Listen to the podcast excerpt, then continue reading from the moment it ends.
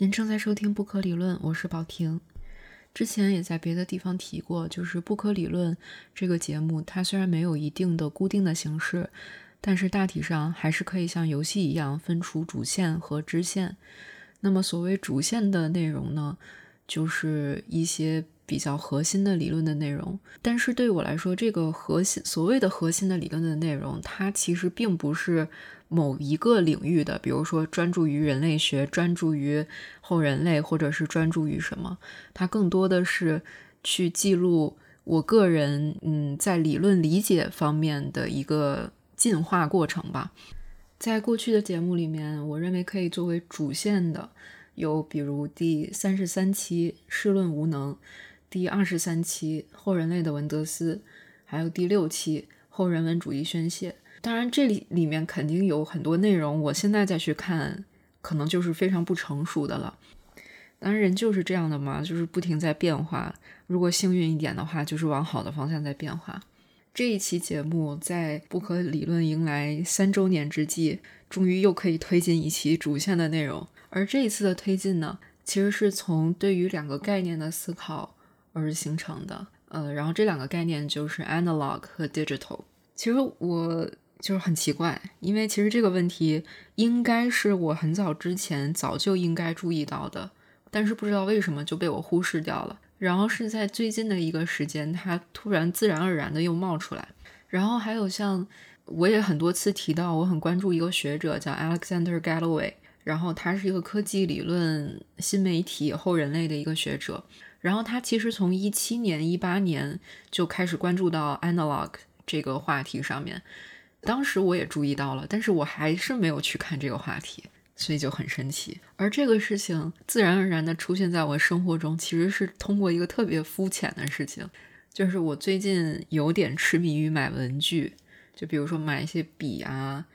本子啊，然后文件夹、便签纸啊等等，就是各种各样的。然后在买文具和使用文具的这个过程中，我就开始不知不觉的停掉了以前。就是原本我用手机或者电脑完成的一些工作，比如说写一些 to do list，原本可能用手机上面记一下，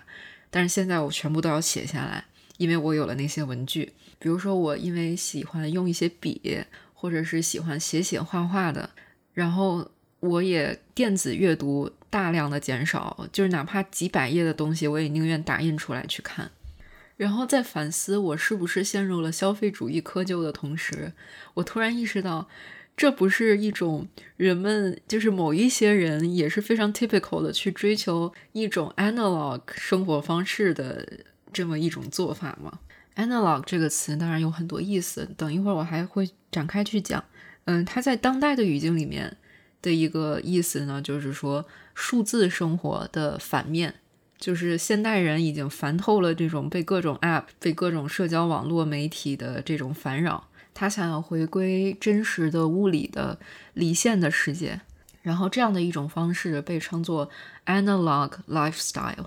然后我就觉得这个事情很有意思，因为首先为什么是 Analog 这个词？就是这个词它有那么多含义，比如说我们很熟悉的一个含义叫它是一个类比、类似物。那什么叫类比类似物的生活方式？为什么是这样一个词？然后再一个，人们所谓回归到 analog lifestyle 里面那种生活，有一个那个 TED Talk 的人，他就讲了自己是怎么回归到离线的生活的。结果他去干的是什么呢？他就是他有一辆是七八十年代的那种老牌的车，然后他就开着那个特别老的老式车，然后听着车上的收音机，然后他就觉得。这样的一种生活是 analog lifestyle，是非常复古的。但是实际上，那个他所使用的这些东西，放在可能七八十年代，就是很尖端的技术啊。那我们现在用现在的尖端的技术，又有什么不好的呢？为什么要一定要用一个过去的技术呢？那是不是等到比如说二二三十年以后，那么我们再再回来使用今天的？互联网的一些技术又是一种 analog lifestyle 呢？当然，这个其实真的只是非常初级的一些想法。然后后来我就突然意识到这一点之后，我就去看了 Galloway 他的之前在那个 analog 相关的一些文章。然后特别特别幸运的是，呃，Galloway 这个学者，他在他的博客上放了一个课程大纲，就是他新开了一门博士生的一个课，然后课题就是关于 analog，然后我就花了大概一个月的时间，把他这门课课程大纲上列的东西基本上都看了一遍。其实看的过程是非常轻松的，只不过确实量有点大，所以花的时间有点长。然后我就真的有点被震惊到了，是为什么呢？是因为 Galloway 思考 analog 的方式是非常新颖的，而且就是从他选的这些文本，真的可以看出他是怎么去看待这些问题，他选这些文本的用意是什么。所以整个过程是一个特别幸福的过程，然后也是让我觉得我的理论理解可能又有所推进的一个过程。所以这期节目就是要来讨论一下。Analog 和 digital 这两个概念，两者之间并不是像我开头提到的那样的是你死我活、互相对立的关系，他们甚至是互相依存的关系，或者说就是比互相依存还要更复杂的一种关系。那我就先分别从 analog 和 digital 的定义开始说起吧。那么先从最让我困惑的 analog 这个词来说吧。analog 这个词，如果去查比较权威的英文字典。和权威的这种英文的用法的记录的话，会发现，在十九世纪之前，或者再推后一点，二十世纪四十年代之前，它的主要的用法都是在就是表示类似物、类比物、呃替代品这样一个用法。比如说，呃一种素肉，就是豆制品做的一种假的肉，那么会说是肉的 analog。然后还有比如一个语言表达是另外一种语言表达的 analog，一个人。是另外一个人的 analog。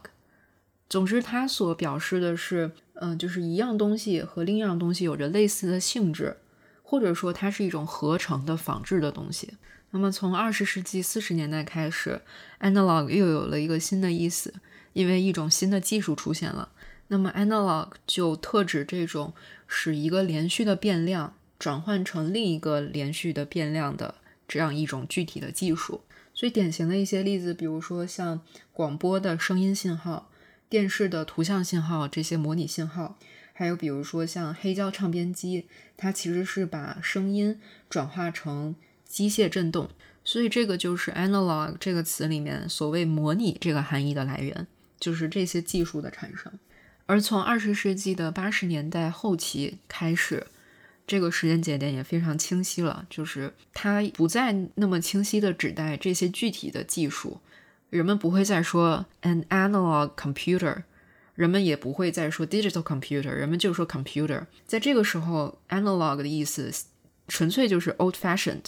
就是复古的、老旧的、离线的，不是那么尖端科技的，或者说就是事物被数字处理技术取代之前的样子。去观察 analog 这个词的发展，其实是很有意思的，因为一开始它的意思是有延续，比如说一种假的肉，我们管它叫 analog，那么后来用合成器做出来的假的声音，它也是一种 analog，呃，但是到后来 analog 的意思变成了复古的、过时的，然后这个时候我们再去使用它的时候，它又变成了更靠近真实的东西，仿佛只有就是使用这些复古的。去除掉这些数字化技术的东西，才能获得真实的体验、真实的感受。然后我们再来说说 “digital” 这个词，我们常见的一些翻译有，比如说数字的、数码的，台湾翻译成数位。它的这个词根 “digit” 就是数字的意思嘛。然后它的这个拉丁语的词源，这个 “digit” 其实是 “finger” 或者 “toe”，就是手指的意思。digital 所起到的三个作用呢？刚好就是人的手指所起到的三个作用。第一个就是数数，就是 count。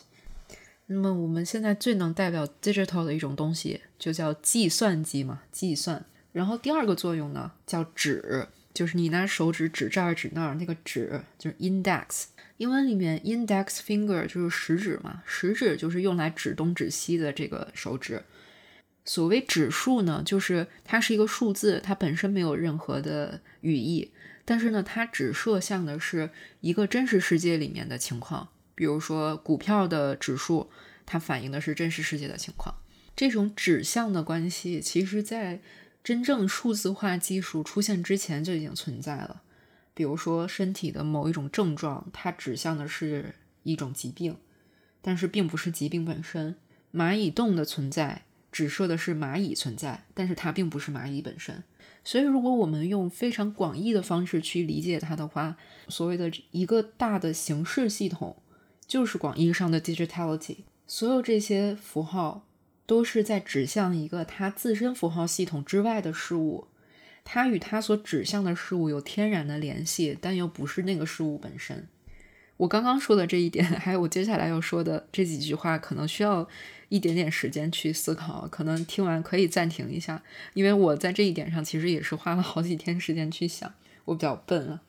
就是我刚说的这种 index 的性质，它们指向一个超越自身的事物，在这个过程中，它会排除一些别的事物，它一定会丧失一些东西。然后这个其实是从维特根斯坦就有的一个思想。所有的有意义的关系都始于创造一个排除一些别的事物的语义结构。然后，其实还可以跟这个联系在一起的很有意思的一个定理，叫做哥德尔不完备定理。什么叫做哥德尔不完备定理呢？就哥德尔不完备定理，它所说的这个整个系统，就是一个巨大的形式系统，其实就是 digitality 广义的 digitality 本身。他说这个系统。是由符号、公理、推导规则等等这些组成的。形式主义的数学家会希望从这个系统，就是比如说从数字，然后有一些推导规则，就这样一直推导，一直推导，就可以推出世界上所有的真理。但是哥德尔就提出这是不可能的。就这样一个系统，它的完备性和一致性这二者是不可能同时成立的。什么叫完备性？就是它的完整性，就是囊括了所有的。公理囊括了所有的真理，而一致性呢，就是说逻辑上没有矛盾，保证它一定是正确的。正确和完整这两者不能同时成立，这就是哥德尔不完备定理所表达的东西。但是我的表述可能不完全准确啊，因为它的那个证明过程我确实看不懂。好，下面用人话，用一些具体的例子来说一下这个不完备性啊。就比如说 Google Map，它即使是在精确的卫星实时的地图，它也跟现实一定是有差别的。然后，比如说我们在社交网站上的自己的页面，它只能展现我们这个真人很小很小的一部分。然后，其实各种科幻小说里面，他会去幻想，就是这个 digitality 做到极致，比如说完美的克隆、完美的记忆的复制。但是这个其实从这个 digitality 它的性质本身来说就是无法实现的，或者说想要实现这些，其实方向根本搞错了。因为数码数字它的意义恰恰就在于它不是它所指向的那个世界，它存在的意义远远大于说我把这个世界变成一种可计算化的东西，它是另外一个领域，完全不是这个世界的一个领域的东西。所以应该更多的去开发它这个层面的意义，而不是把它变得更像，甚至就是这个世界本身。这个是它的第二个作用，就是 index 的作用。然后第三个手指的作用，也是 digital 的作用，就是 manipulate 操纵和管理。就是当它的前两种性质实现到一定的复杂程度的时候，它就会产生一种操作性的功用，比如处理和管理事务。当然，我再补充一句啊，就是从一定距离对现实去进行指涉，起到这个作用的不仅仅是 digital 这个部分，就比如说 analog 其实也有 index 的作用，只不过它们的方式是不一样的。当然了，用更简单的方式去定义 digital 其实很简单，很好理解，它就是基于数学意义上的离散的值。离散的就是不连续的，比如说零和一，或者是 true or false，然后用来输入、处理、传输、储存。它是基于可量化的基本元素，一定是有一个最基本的、最小的单位，比如说数值、字母、基因序列。我们再从比较广义的角度去总结一下 digital 和 analog。像在精神分析里面，拉康就有一个非常著名的三域，就三大领域，分别是想象、象征和实在。其中的象征领域就是语言表现意义主观构造的一个领域，而实在域就是 the real，是那些超越了表现和象征的一个领域。为什么提到这个呢？是因为 Kittler 就是这个非常著名的科技的学者，他就曾经用拉康的这样的词汇去区分爱迪生发明的留声机以及乐谱本身。然后他就说，乐谱它是在象征域的。留声机，它已经超过了人类主观的层面，它已经是一个现实层面的东西。呃，比如说用留声机把它播放一个音乐，而且是比如说变速播放的，那它其实已经对现实造成了改变。所以说它是属于实在域的。Kittler 想要表达的，但是却没有用到的词，其实就是 digital 和 analog 的区别。analog 是连续的量。而两个互为 analog 的事物，它是质而非量上面的相似。analog 可以对自然界物理量的真实值进行尽可能逼近的描述，并且利用对象的一些物理属性来传达信息。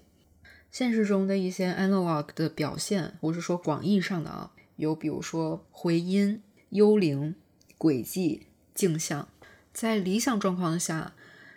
Analog 它是具有无穷大的分辨率的，但是当然这个理想状况其实也是很难达到的，它总是有一些噪音在里面。广义上的 digital 呢，它不一定是电子的、电脑的、数码的，比如说乐谱是 digital 的，文本和纹理也是 digital 的。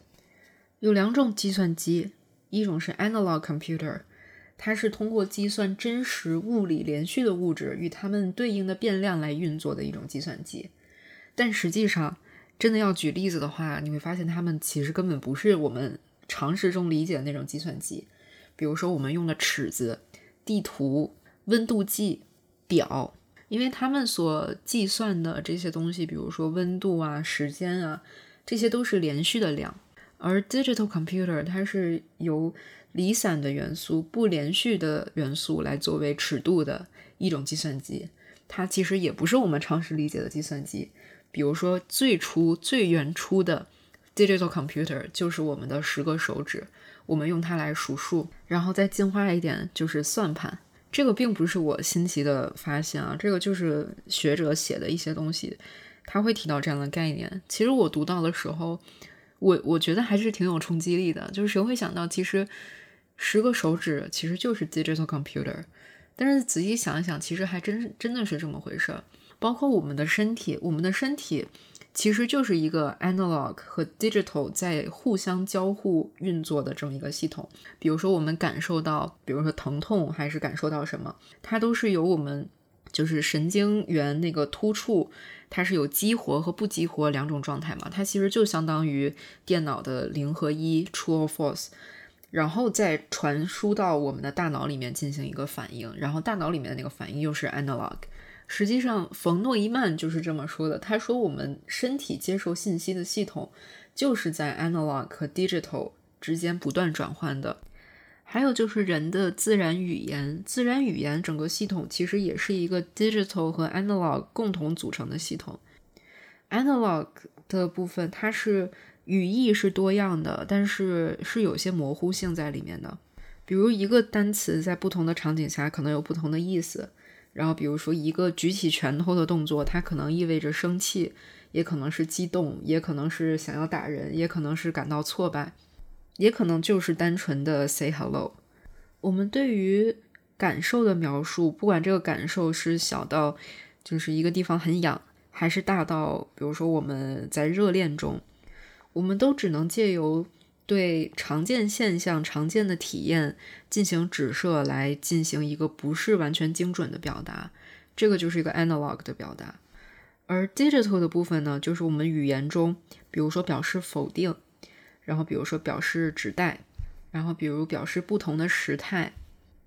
digital 的表达，它是在句法上很丰富的，但是在语义上是很贫乏的。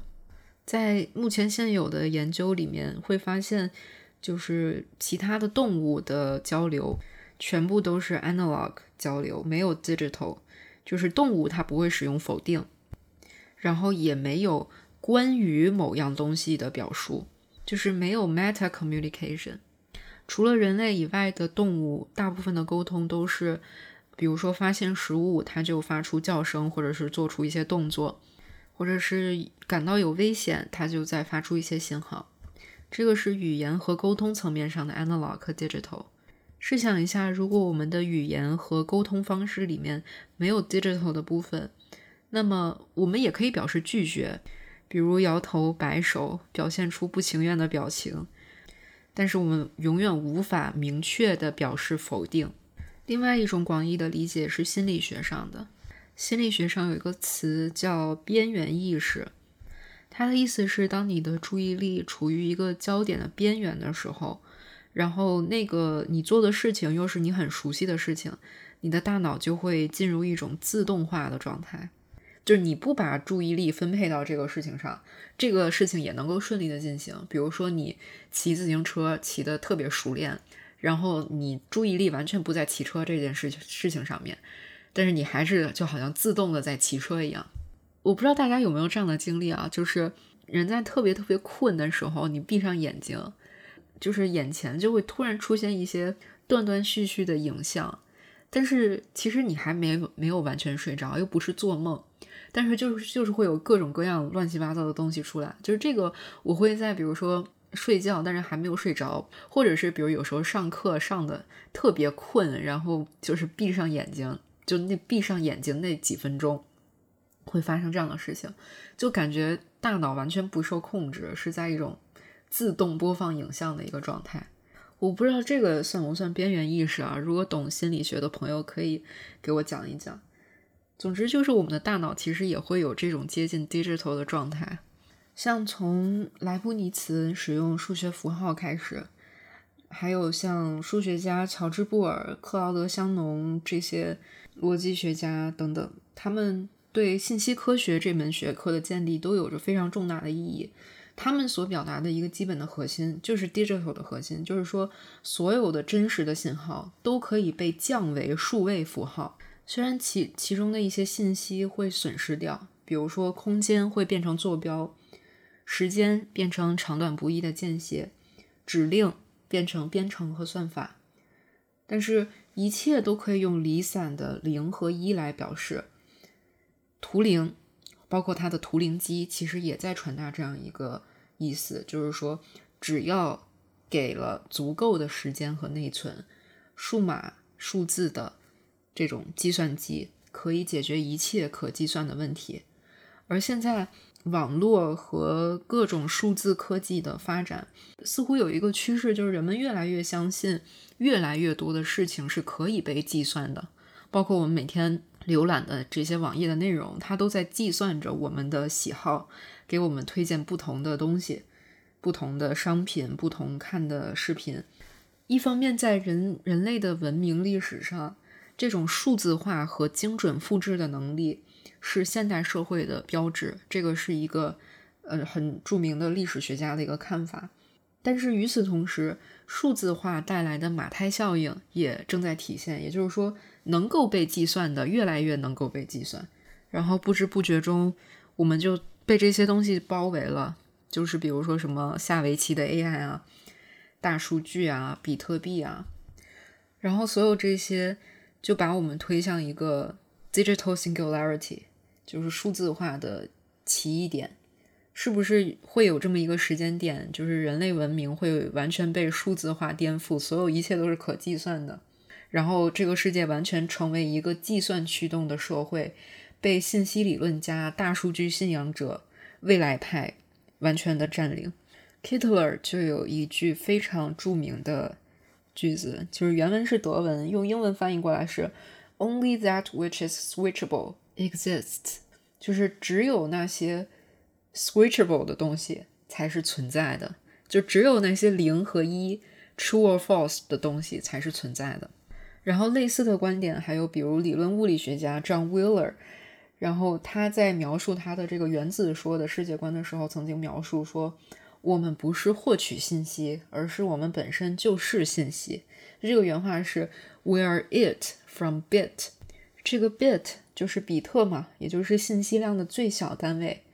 在二进制的这个系统里面，每一个零或者一，它就是一个 bit。所以它就是说，我们就是一个 bit 里面的那个 it。这个其实可以引出我们的下一个话题。我们会发现，其实 digital 和 analog 它似乎代表着两种世界观。刚才我描述的那个就是 digital 的世界观。然后这个其实也是 Galloway 他比较创新的地方，就是他其实从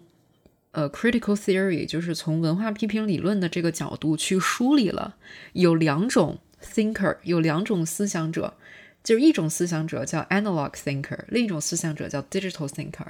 然后刚才我说的那几个，比如说像这些理论物理学家、形式主义数学家，他们很明显是这个。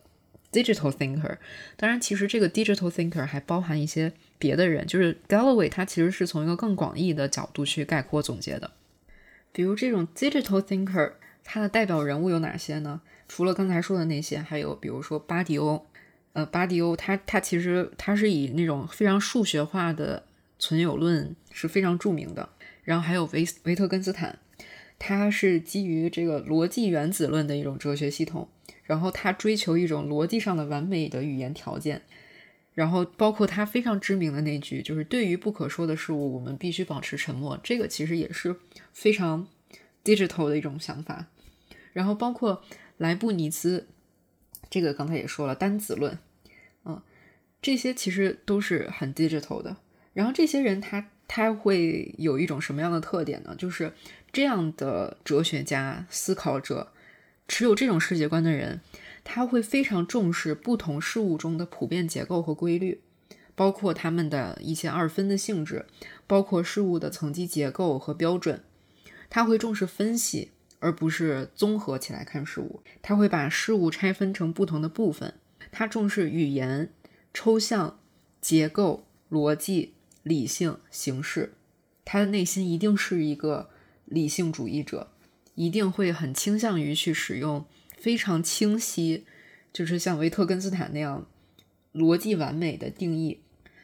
嗯，然后他的美学是一种简单、优雅、纯粹，追求极致的简洁。但这种简洁不是说少就是好，而是事物经过了最优化之后的那种，就是不能再减少了，已经是最优化的那种状态。而且，其实持有这种 digital。世界观的人其实是决定论者，因为在这种数字化的世界观里面，事情不是单纯发生的，而是给定一定条件，然后一个结果就会发生。比如说两个粒子发生弹性碰撞这件事儿，在 digital thinker 看来，它不是碰撞，而是两个方面构成的。一个是计算，就是说在两个粒子碰撞之前，它的动量转化成两个不同的动量。进行了信息的转化，另外一个呢，就是信息会存续，就是在这个碰撞事件发生之后，这个动量信息会传递和保留下去。所以他看待事情，看待事情的发生是这样一种视角，就是这个事情发生是一定是有原因的，或者说给定一定原因，它一定会出来一个结果，这个都是可以计算的，甚至也是可以就是逆转的。然后接下来我要说一下 analog thinker 是什么样的。思想者是什么样的世界观？我觉得这个可能是 Galloway 对我启发最大的地方，因为 Galloway 就是在我们现在这个时代，他其实管我们现在所处这个时代叫做 analog 的黄金时代。他说这一点不是从技术文化的角度去说的，而就是从文化批评和哲学的角度去说的。他认为，就是 我们现在的理论世界。其实是一个德勒兹霸权的世界，就是德勒兹，他其实就是最最典型的一个 analog thinker。这样的世界观有什么特点呢？比如说啊，比如 analog thinker，他会更加重视生命力、自然，然后他会认为丑的往往就是最美的，他会重视事物的复杂性、多样性，就是 multiplicity，混乱性，然后。他就是会看到很多那种混乱的东西，或者是噪音，或者是这种偶然发生的，或者是坏掉的那一个部分。然后他会重视微小的细节、模糊性、矛盾，还有术语之间的重叠和疏漏。这个就跟那个 digital thinker 他们追求完美的逻辑、完美的定义是相反的。反对纯粹的方法论，包括如果他们自己用任何方法论的话，他们也会反反对。经验论者会说，我们的感觉 sensation 是不遵从任何的法则的，而强调实践的实践主义者会说，条条大路通罗马，就是完成一件事不只有一种方法呀。然后他们会讨厌命名，命名是包括一切的，比如说符号啊、法则啊、规则啊，甚至是拉康的那种什么三个领域的划分啊什么。所以他他们会非常讨厌形而上学的理论。所有的 analog philosopher，他们都是生物学家。这个不管是字面意义上，还是引申义、比喻意义上，都是他们有着这种特别蓬勃的向往生物学的这种渴望，因为他们渴望观察就是这种自然的复杂性，观察多样的物种。他们渴望大量的数据，而不是一些明确的定义。希望从这种粗糙的输入量中。找寻一些自己想要的东西，而不是进行一个非常理论化的、非常整齐的标准化的一个输出。然后对于他们来说，去观察这些群体的行为，比呃得出一个公理、得出一个证明要更重要。所以说，analog thinker 是生物学家，然后同时他们也是新物质主义哲学家。说到这儿，我不知道会不会有些听众就是已经有点混乱了，就是。可能现在所说的 analog thinker 的这种 analog 世界观，和我们最初谈的 analog 这个词本身的意思有哪些关系呢？啊，我这里想念一段，就是一个学者叫 Kaja Silverman，他去谈 analog 他的一个表述，他是这么说的，这个是我粗略的一个翻译啊。他说，当我谈 analog 的时候，我说的不是相似性、象征意义上的对等性、比喻和象征的关系。或者是在这种关系里面，一个东西成为另一个东西的暂时的替代品。我谈的是一种存在，就是 being，一种无作者、无超越性的相似性存在。我会称之为世界。这个世界是带引号的世界，但是这个世界跟真正的世界具有同等的存有论上的意义。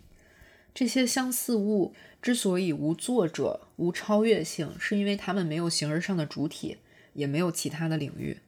这个其实就是跟我们之前说的 digital 就很相反，因为 digital 它其实是具有超越性的。Silverman 他想表达就是说，我们跟那个相似物之间的关系是一种 interlocking，就是互相锁扣在一起、连接在一起的一种存在。就是他说 two 一二的二。是世界上最小的存在单位，就是必须是我们和那个相似物，我们的相似物共同存在，才构成完整的存在。嗯，然后会是什么样的人很难接受这样的观点呢？是那些比如说非常强调人的主体性、强调人的自主性，会觉得就是这样的观点很难接受。所以说，这就是为什么可能很多的新物质主义学者或者是后人类主义的学者，他更偏向于是 analog thinker。每一对 analog 里面，就是两个事物之间，它都是存在相似性和差异性的。而那个相似性是把我们连接在一起的东西，而差异性是防止这两样东西变成一样东西的东西。嗯，然后在不同的 analog 的关系里面，可能相似性和差异性是对等的，是一样多的，也有可能其中一种是更多的。举个最简单的例子，比如说摄影。摄影作品它就是一个 analogy，它不是象征表现，也不是指数那个种指射的东西，它就是一个 analogy，就是与它摄影所展现的那个现实所对应的一个相似物。他引用了 Whitman，呃，惠特曼的一首诗，呃，独自在夜晚的海边。这首诗讲的是什么呢？我我没法用特别清晰准确的语言去描述啊，嗯，大概这首诗讲的就是一个人，他突然有一种感受，就是这个宇宙它是被就是一个巨大的 similitude 包裹的，然后这个 similitude 里面有各种各样的东西，所有的灵魂，然后时间，然后生与死，然后什么种族、身份等等。都包含在这个巨大的 similitude 里面了。然后那种比较科班的一种解读，好像是说 Whitman 他讲的是来世，就是看透生死，看向来世，或者是平行宇宙那样一种状态。然后我个人的，就是我读了这首诗之后，给我的一个直观的感受就是说，好像就是有那么一个完全跟我们现在所处的宇宙镜像的那个宇宙，就是像一个双胞胎一样，然后这两个东西才融合成了一个宇宙，是这样一种感觉。然后其实很有意意思的一点是，就是洪上洪长秀他有一个电影嘛，是就是取自这首诗的题目，叫《独自在夜晚的海边》。然后其实那个电影本身其实也是一个 analogy，因为洪长秀和金敏喜的关系嘛。然后那个电影本身其实讲的就是他们两个的关系，但是呢，电影跟现实总是会有不一样的地方，所以这个是一对 analogy。然后，包括这个电影本身，就是它有一段内容，究竟是在这个电影的剧情里到底是发生了，还是只是一段梦？这个又是一个 analogy。然后突然就是读了 Silverman 这个文章之后，我才意识到啊，我可以这样子去理解一个电影，然后就觉得很有启发。然后另外一个让我很有启发的就是 analog 这一派系的学者，就是 Brian Masumi，他其实是德勒兹的英文的译者，但当然自己也有非常优秀的学术的创作。然后他其实谈到一个很关键的，就是让我很困惑的问题，就是说，比如说当我们去追求那种 analog lifestyle，就是当我们回归那种离线的复古的生活的时候，就其实我们追求的是感受上的东西。就比如说，为什么可以电脑打字，或但是就是比如说，我们为什么一定要用机械键盘？为什么一定要用纸和笔写字？其实那是因为我们这样做感受会更好，就是一切它是为了感受的。然后，但是为什么就是 analog 这种方式它会产生更强烈的感受，而 digital 这种方式就不会？这个是我想弄清楚的一个问题。而 Brian Masumi 他其实就谈了这个问题。Brian Masumi 他就说，因为接下来接下来我会说的慢一点啊，因为可能需要一点时间去理解。他说，The analog 是一个过程，它是对自身变化进行自我指涉，它不像它任何，就是不像它自身之外的任何东西，它就是它指向它自己。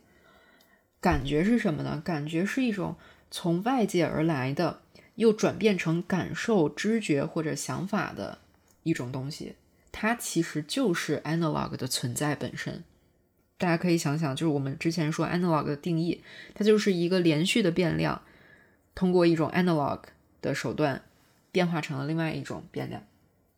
这个过程就是 analog 在技术层面上的意义，就是一个连续变化的脉冲或者是动能，可以穿过一个本质上跟它完全不同的媒介，然后变成一个新的样子。比如声音变成了电信号，比如热变成了痛苦的感觉，比如说光波变成了我们的视觉里的一个画面，比如说我们的视觉里的画面又变成我们想象出来的一个东西，然后比如说我们听到噪音，这个噪音却变成我们心中非常悦耳的美妙的音乐，这个就是 analog 本身。他当然也谈到了 analog 和 digital 之间关系的问题，然后它区分了三个词，是思想的 thought 的三种模式，分别是 the virtual、the potential 和 the possible。我暂且翻译成虚拟、潜势和可能性。然后这三个是有什么不一样呢？就是 potential，它是像一股冲力一样，就是那种一一种动力、一种冲力，它促使一个真实事件的发生。而 virtual 呢，它是储存着这一个事件它可能不同的变种、不同的变化方向。而 possibility 它是纯量化的，就是概率是 possibility 的一种表现形式。然后这个是 digitality 的媒介，就是 possibility 是 digitality 的媒介。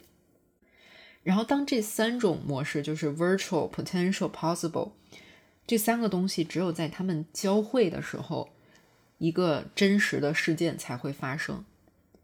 然后所以说，就是 Brian Masumi 在他的这个理论体系里面，他就觉得说，没有任何真实的事情，它是可以被我们充分的想象预测出来的，因为它是从虚，就是这些虚的东西中来，然后它是指向这个虚的空间，也会退回这个虚中去。而这个实跟虚相对的实，它这个也不是说单纯指身体、实体、物体，而是说我们运动中的身体、物体、实体，就是它是整个运动的过程，它它不是一个固定的、稳定的一个实体。Digital technology 数字技术只有通过 analog 才能够与 potential 和 virtual 产生联系。比如说，电脑上显示了很多字。这些字是由代码生成的，是零和一、二进制等等生成的。但是它当被我们阅读的时候，我们理解了这个词的时候，它才是一个词，它才是一个词语。否则的话，它就是几个字母。而这个过程中，阅读它是一个，它是一个质变，所以这个质变是 analog。然后 digital 呢，只是一个电子虚空，是一个可能性的纯粹的系统的可能性。就是 digital，它是一种尚未实现的形式，它是具有一定的开放性的，它需要被实现，它需要被 actualize。就是比如说人类他学学习这个阅读的过程，它其实是学习 analog，就是我们不是 look at，我们是 see through，就是是要能够理解一个文本，看到这些字，我们要能把它转化成脑海里的一些画面，脑海里想象出来的声音啊，感受。我们是学习阅读，是学的这个 analog 的过程。嗯，然后 Masumi 他其实写这篇写这样的书，他其实不是说要批评数码有多么低端。虽然他的这篇这个章节的 title 是叫 analog 的优越性，但是其实他想强调的是。就是 digital 和 analog 这两者其实是要放在一起去看待的，而且他们的关系不是对立的关系，他们是共同运作的关系。他之所以说 analog 有优越性，是因为在这二者共同运作的过程中，其实最终会滑向 analog 那一端。然后，其实 digital 它也有它的价值，就是比如说人们批判现在有很多就是对过于数字化、过于可计算的这种批判嘛。然后 Masumi 反而觉得，就这些是不成立的，因为其实就是巨大的这种数字化的量，它其实增加了 analog 的机会，增加了 analog 的潜力。所以说，其实 analog thinker 它还有一个特点，就是他会认为，就是世界的运作它不是说单一形式化的，而是 digital 和 analog 要共同存在的。嗯。然后还有一个特点，就是他看待事物，就是用那个非常著名的德勒兹的词，就是 becoming，是成为中的过程中的运动中的一个世界，它不是一个固定的形式。然后还有就是事件的发生跟 digital thinker 的那种决定论不一样，analog thinker 他会认为是在混乱中偶然性产生才发生。就是像刚才马苏米说的那种，从虚中来，指向虚空，然后又到虚中去。我不知道啊，说句玩笑话，其实我觉得播客界两大王者，我觉得李厚辰老师就是更偏向于 digital thinker，李如一老师就是更倾向于 analog thinker。不知道对不对啊？可能不完全准确。说了这么多，可能也说了很多，听上去似乎跟 digital 和 analog 本身没有关系的一些。理论，我最后就是再稍微稍微总结一下吧，就是可能听完这些之后，大家脑子中会跳出很多例子，包括我自己在读这些文本的过程中，就是我我会不断的去想，就是哎这个事情或者这个东西那个东西到底这个是 digital 还是 analog，就我会不停的去想，但是有时候又没有答案。其实这个问题啊，就是有些时候就像我们的身体一样，它不是一个纯粹的 analog，也不是纯粹的 digital，它是相对的，但是也是有重叠的。像我们现在使用的电脑，它就是基于 analog 被创造出来、被理解的。比如说这个电脑上的文件夹、垃圾桶、邮件，呃，我就不这个太太多了，对吧？然后包括硬件也是，然后比如说像。以前台式机的那种光盘读取器，它其实就是仿照那种黑胶唱片，还有那种电影胶片的那种读取方式嘛。然后包括什么键盘、荧幕，这些都是从旧的技术里面仿制一个相似品来诞生的。所以其实数数码数字媒体本身它就是一个仿制品。而且就是所有的数字的系统，它都会有一个 analog 基础。比如说比特币，比特币是一个纯 digital 的东西嘛，但是它其实有非常大的这种电能的挖矿的消耗，这个其实是 analog 世界里的东西。他们俩这个关系就是非常的纠缠，甚至 analog 这个词的含义很多都是 digital 层面先发展，然后 analog 的含义才会更新。他们并不矛盾，他们只都是表现这个世界、指涉这个世界的不同的方式。嗯，这期节目的最后，我分享几个就是我看文献的过程中觉得特别有意思的几个东西吧。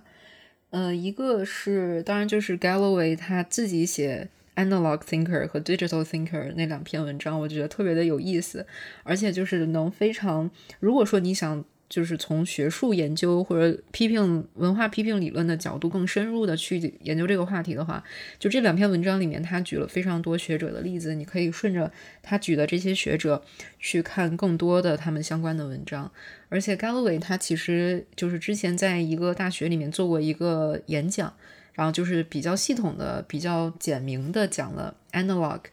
呃，这一系列的一个话题，然后那个视频在 YouTube 上有链接，我会把它放在 Show Notes 里面。这个是一个，然后还想推荐的另外一本书叫《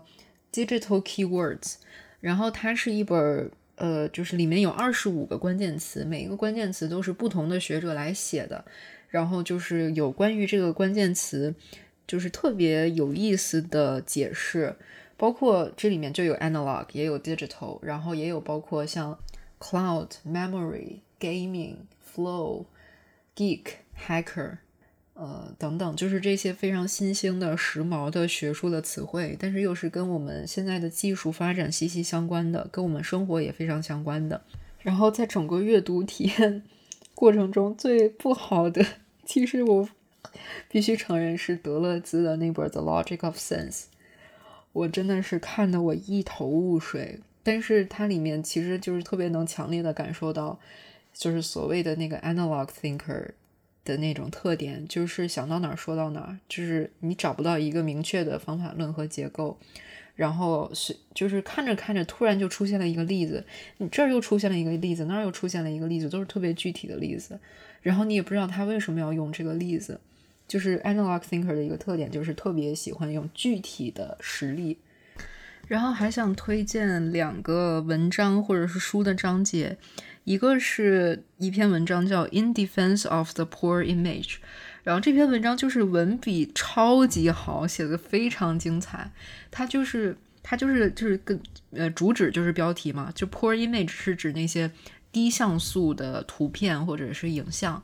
就是我们现在人们很多人都会追求那种高像素，就是高清画质那些嘛。但是，在这篇文章里面，作者就说，就是这种低像素的东西，它其实加速了一些艺术的流通，然后一些很古早的艺术品。比如艺术电影那些小众的影像，它会被就是压缩成很差的像素去流传，或者说你只能下载到，就是通过一些非法的途径下载到一个很质量很差的一个影像，然后又或者是那些打口碟，就是看起来像是废品的一些东西，但是其实他们是非常的有价值，因为他们经过了再创作，他们被赋予了新的价值。等等的，反正就是这篇文章本身写的非常非常好，非常推荐去读。然后还有一本书叫《Discorrelated Images》。然后如果说是对后人类和电影研究感兴趣的，或者是对新媒体比较感兴趣的，可以去看看这本书。就是它其实我我是觉得这本书的某一些分析手法可能还不是那么的成熟，或者说。还不是那么的令人信服，但是它其实提供了很好的一种分析方式，呃，就是它会区分 cinema 和 post cinema。那这个区别在哪里呢？就是所谓的后电影，它后在哪里？呃，就是后在 discorrelated，就是传统的电影是以前我们也在不可理论的节目里面也讲过，就是它是一种缝合，电影会以一种你人的主观看法。就是怎么能够比较好理解这个剧情的发展，以这种视角去拍摄电影。但是现在的很多的后电影，它是一种打破人的这种主观的就是这种认识的传统，然后他甚至是以一种把主体变为客体的一种人接受起来可能有点怪怪的那种拍摄拍摄方式，然后里面举了一些例子，有一些电视剧啊、电影啊、游戏啊什么的，我就觉得他写的那个分析，呃，就是虽然并不是所有的分析都非常站得住脚，但是整个这个分析的方式，我觉得是挺好的。就如果对这个。就是因为其实我经常能收到一些就是什么后人类相关的一些问题，就如果对这方面感兴趣的朋友可以去看看，这个也是我在这一个月的阅读过程中的一个收获。然后最后来说点肤浅的东西吧，就是我其实在这一个月的过程中也试着进行了很多 analog 方面的实践。当然，其实我觉得就是那种单纯的，比如我原来用数码产品，我现在不用了。回归到纸笔，呃，然后我原来用手机拍照，我现在非得用胶卷相机拍照。我觉得这个其实就是真的是最初级的，但是我还是试着做了一些尝试，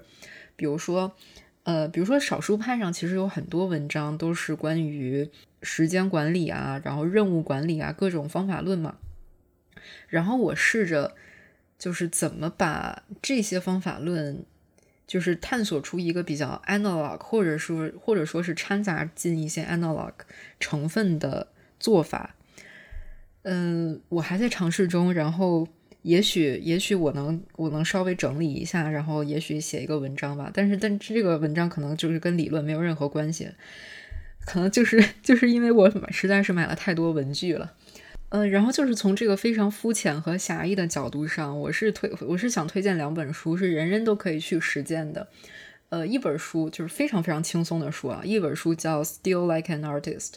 然后那个这本书它就是十十来分钟、二十分钟就能翻完，它就非常简单一个小册子，它就是告诉你关于创意和生产力的一些建议。然后它的其中两个点我是觉得特别 analog 的，其中就是其中一个是作者说。他有两个桌子，或者说他把他的桌子分成了两个部分，一个叫 digital desk，一个叫 anal analog desk。然后那个 analog desk 上面就只有纸啊、笔啊、剪刀啊，就是这种这种东西。那个 digital desk 就是他的电脑啊和电子产品各种东西。然后他就说要在这两个 desk 之间来回的工作，不能只在其中一个桌子上工作。然后，所以我我现在正在尝试把我的桌子也分成 digital desk 和 analog desk。然后，另外一本书呢叫 How to Take Smart Notes。然后，其实已经有一些博主把这本书的核心思想做成了一个完全。就是完全电子化、数字化的工作流程，就是因为现在其实有很多软件，它是比如说帮你整理你的学术文献啊，帮你整理笔记啊，就是我们平常用的，哪怕不是做科研的人，我们用的这些笔记的软件，其实功能已经非常非常高端了。呃，然后呢，它这个 How to Take Smart Notes 里面，它它介绍的一个核心的方式就是用那个用索引卡片。就是虽然索引这个词本身是 digital 的，但是他用卡片完成的事情是完全打破结构化的一个事情。然后他会介绍几种卡片的方法，呃，然后当然就是就是你可以用卡片，然后也可以不是用卡片。然后我觉得这个就是。就是这个做法本身啊，不管你是用什么介质去做这件事儿，我是觉得这件这个做法本身是很 analog 的，因为它其实没有一个特别明确的层级。比如说，嗯，我要把我的笔记或者把我的论文整理成一什么标题，然后一点一，然后一点一点一，一点一点二，它没有这种结构，而是说每一个都是从一个小的 idea，你写在一张小卡片上。然后你把这个小卡片上放在一个放在一个地方，然后你过段时间再把这个小卡片拿出来，然后把它发展成一个更深入的一个想法，然后再把它跟其他的小卡片联系在一起，大概是做这样一个事情。所以，嗯，我我是觉得这个这种联系方式，事物的联系方式本身是就是 analog 的，不是 digital 的，不是那种 hierarchy 的结构。然后。所以我觉得，就是这本两本书里面介绍的事情，是我们每个人都可以尝试的非常简单的 analog 的实践。呃，我就是单纯觉得比较有意思，而且可能会对你的生活的效率也好，或者是灵感也好，可能会有一些促进作用。以上就是本期节目内容。